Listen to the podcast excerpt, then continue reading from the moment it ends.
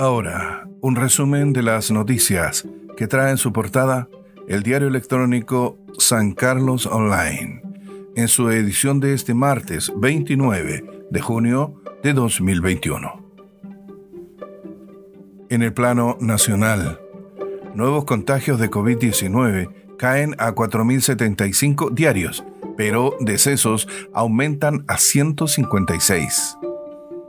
El Ministerio de Salud confirmó que una baja en los casos del 27% a 7 días y de 30% a 14 días, siendo la menor cifra para un día lunes desde el 22 de febrero pasado, cuando sumaron 3.547 contagios. El jefe de la cartera, Enrique París, destacó que ninguna región aumentó sus casos, y las que lideran en ese sentido a la baja son Magallanes, Aysén, O'Higgins y Coquimbo. Sin embargo, los decesos aumentaron a 156. Ya en el plano local, feriantes esperan más claridad para inscripción al bono PYME.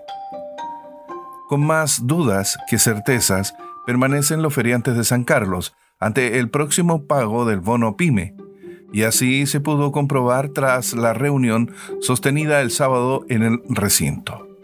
Esto porque los requisitos anunciados son tener un permiso municipal de feriantes antes del 31 de marzo de 2021, el que debe estar inscrito a nombre de la persona, ya que dicho pago se efectuará a través del RUT del feriante, y no todos estos estarían en esa condición. San Carlos ya tiene nuevas autoridades municipales.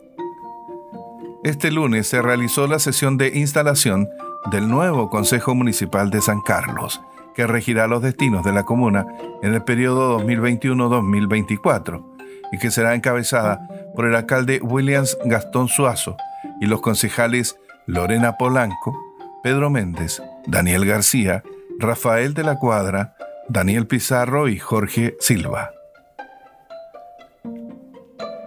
Dirigentes confirmaron a Intendente Jardúa la continuidad de su labor en pandemia para comprobar la vigencia de la organización mayor de las juntas de vecinos de San Carlos, el intendente regional, Cristóbal Jardúa, estuvo en reunión con la directiva de la Unión Comunal de Juntas de Vecinos de San Carlos.